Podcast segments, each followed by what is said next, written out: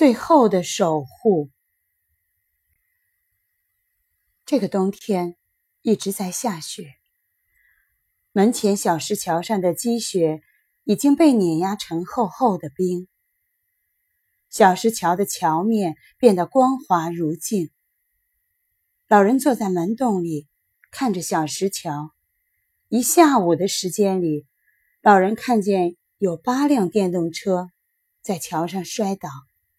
幸亏是年轻人，老人想：如果是上了年岁的人，可怎么得了啊？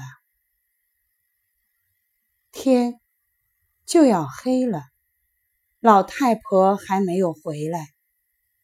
好些日子了。老太婆一直早出晚归，天知道她在干什么。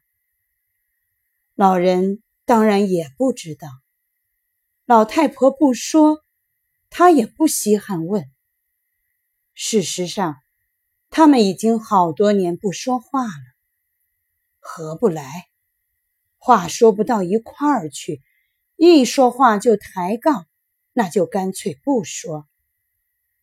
大家都憋着，就不信离了你就活不了了。老人很羡慕现在的年轻人，性格合不来，说离就离了，像喝汤那么简单。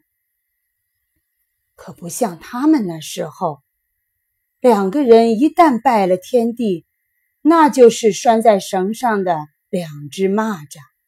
谁也别想蹦跶开去。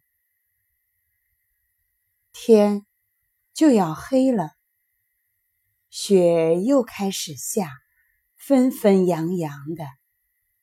老太婆还没有回来。老太婆腿脚不太好，老寒腿，胆子又小，怕黑。都这时候了，还不回来。他都在外面忙些啥呢？老人想，光坐着不行啊，天就要黑了。老太婆怕黑，桥面上很滑，她得站起来，叫老太婆一走上小石桥就能看见他。老人用手抓着门框，很努力的往起站，终于。老人站了起来。老人佝偻着腰，很努力地站在门洞里，眯缝着两眼，紧紧地盯着飞雪中的小石桥。谢天谢地，老太婆回来了。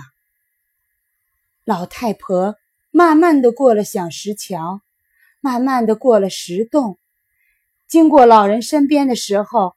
老人分明听见老太婆说了一句：“老东西。”不知怎么的，老人突然觉得这句话很好听。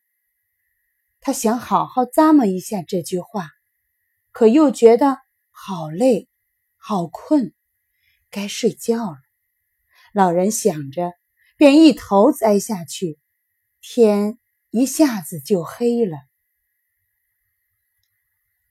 在这冬天剩下的日子里，老太婆再没有出过家门。他拖着老寒腿，顶风冒雪的早出晚归，只是想给老东西制造一些牵挂，好叫老东西多撑几天。现在老东西已经走了，他还出去受那罪干嘛？老太婆坐在墙根下，望着那门洞。